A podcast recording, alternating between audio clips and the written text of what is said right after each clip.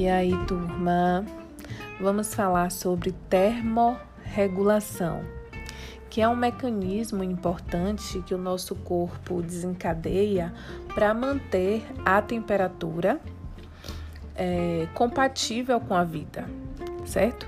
Então, a termorregulação na fisiologia, ela é muito importante porque ela discute a homeostase, que é o equilíbrio.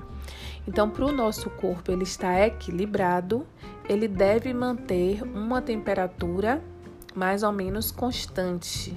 Por que mais ou menos? Porque a gente sabe que o nosso equilíbrio é dinâmico, né? Isso? Então a gente tem aí é, valores de referência que estão dentro da normalidade.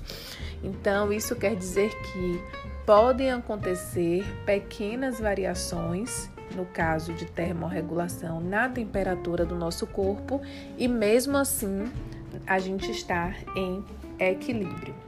E por que, que isso é tão importante? Porque manter a temperatura do nosso corpo é tão importante. Porque isso está diretamente relacionado com o metabolismo. Então, na bioquímica, a gente vê que as reações metabólicas, elas dependem de vários fatores e entre eles nós temos uma temperatura ideal e um pH ideal. Então, se o nosso corpo ele tiver uma temperatura equilibrada, as reações metabólicas, elas vão acontecer de uma forma, ó, ok. Então a gente vai ter a geração de produtos, a degradação de outros em uma velocidade ideal. Isso acontece através de mecanismos de feedbacks negativos. Por quê? Porque se a temperatura reduz, o nosso corpo faz com que ela aumente, e se a temperatura aumenta, o corpo faz com que ela seja reduzida para sempre a gente estar ali dentro daquela faixa de variação normal para a gente manter o nosso equilíbrio, certo? Então, a partir disso, a gente pode concluir que se a temperatura do corpo de um paciente ela está aumentada, isso quer dizer que o metabolismo dele está acelerado. E se a temperatura daquele paciente está reduzida, isso quer dizer que o metabolismo do paciente está diminuído. É o que pode ser percebido, é o que pode ser visto de uma forma muito clara em pessoas que têm problemas na concentração dos hormônios que são produzidos pela tireoide, não é isso? Então, pessoas que têm, por exemplo, hipotireoidismo, elas produzem uma quantidade menor do hormônio da tireoide, um hormônio importante para dar velocidade às reações metabólicas. E sendo assim, normalmente o corpo dessa pessoa, se ela não está sendo tratada, esse corpo ela tem uma temperatura menor do que a média.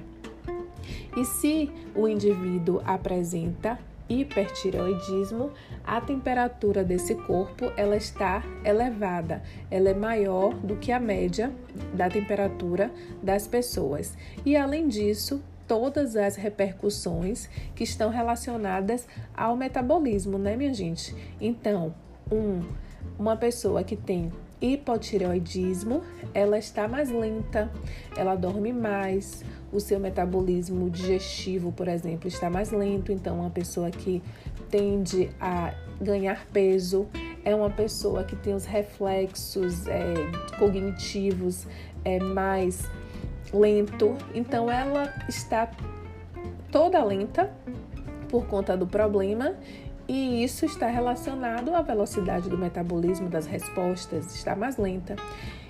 E a pessoa que tem problema de hipertireoidismo, que tem uma taxa elevada do hormônio T3, né, que é o hormônio realmente que desencadeia a função do hormônio da tireoide, então essa pessoa ela está mais agitada, ela tem insônia, os pensamentos são mais frequentes, no entanto, eles são interrompidos, eles não são contínuos, o metabolismo aumentado também faz com que essa pessoa ela perca peso, então a tendência é emagrecer.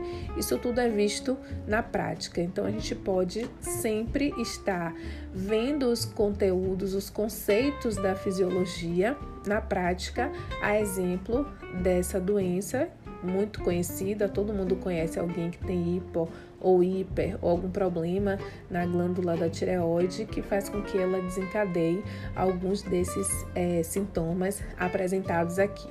E qual é a temperatura normal do corpo? Então a gente tem aí uma média de aproximadamente 36,6 graus Celsius de temperatura aferida pela manhã. Então, assim, normalmente essa temperatura é aferida aproximadamente 6 horas da manhã é importante que a aferição ela seja no mesmo horário, sendo que, ó, obviamente que de manhã o nosso metabolismo ele está mais lento.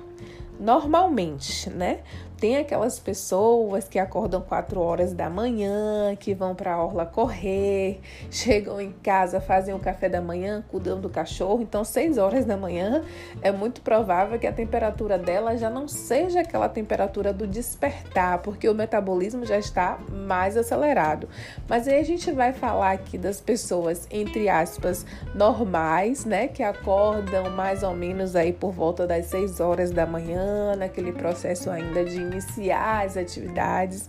Então, a temperatura no, ao acordar, ela está normalmente em volta desse valor de 36,6 graus Celsius. E no período da tarde, como já é explicado, e como a gente pode perceber, de tarde o nosso metabolismo já está mais acelerado, obviamente que a temperatura ela vai ser maior.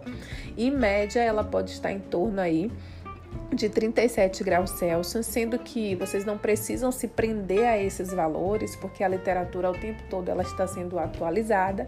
Então pode ser que tenha uma variação aí de aproximadamente 0,4 graus Celsius para mais ou para menos. Mas o que eu quero frisar nesse áudio é que a termorregulação é um mecanismo importante para o nosso corpo manter em equilíbrio as atividades bioquímicas e metabólicas que sejam de acordo com as nossas necessidades. Ok? Beijo, até o próximo áudio.